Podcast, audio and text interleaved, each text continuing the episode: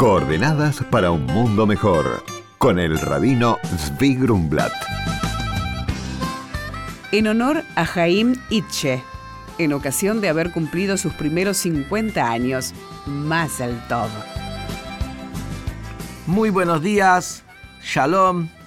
Iniciamos el programa con una bendición para un año bueno, un año dulce, un año con todas las bendiciones.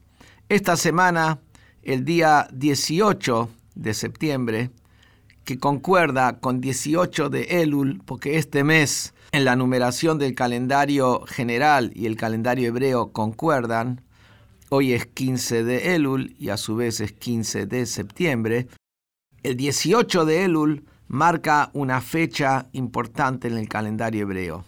Es el día que 321 años atrás nació Rabbi Israel Baal Shem Tov, fundador del movimiento hasídico, y 274 años atrás, en el mismo día, nació Rabbi Shneur Zalman del Yadi, el Alter Rebbe, fundador del movimiento Chabad. Y ese día también, que es en hebreo 18, es Jai, implica Jai Elul, el día que da vitalidad y energía a Elul. Porque el mes de Elul es el mes del balance, como venimos hablando las últimas semanas. Pero ese balance tiene que tener energía, tiene que tener entusiasmo, tiene que tener vitalidad. Y lo que da vitalidad son de alguna manera las enseñanzas de estos dos grandes líderes. Rabbi Israel Baal Shem Tov enseñó, entre otras cosas, que cuando hay una hojita que se cae de un árbol por un viento, y después ese viento hace que la hojita gire de un lado al otro, ese viento fue movido específicamente por Dios para que llegue a esa hojita específica, la dé vuelta de, ese lado, de un lado hacia el otro lado, y todo es parte del proyecto general que tiene Dios para toda la existencia. Esto se llama en hebreo Ashgaha Pratit, que quiere decir hay una providencia divina individualizada, pormenorizada sobre cada detalle. Cuando la persona sabe y es consciente que cada detalle que le pasa en la vida está manejado por Dios, desde el primer punto, como primer aspecto, la persona está tranquila, porque Dios es la fuente del bien, y si pasó esto, es lo que tenía que pasar y seguro es para bien. Por supuesto, nosotros le pedimos a Dios que nos mande las cosas que son buenas también para nuestros ojos, que son buenas también en, nuestra, en nuestro percibir. Pero tenemos que tener esa convicción que todo lo que manda Dios, como Él es la fuente del bien, es todo para bien.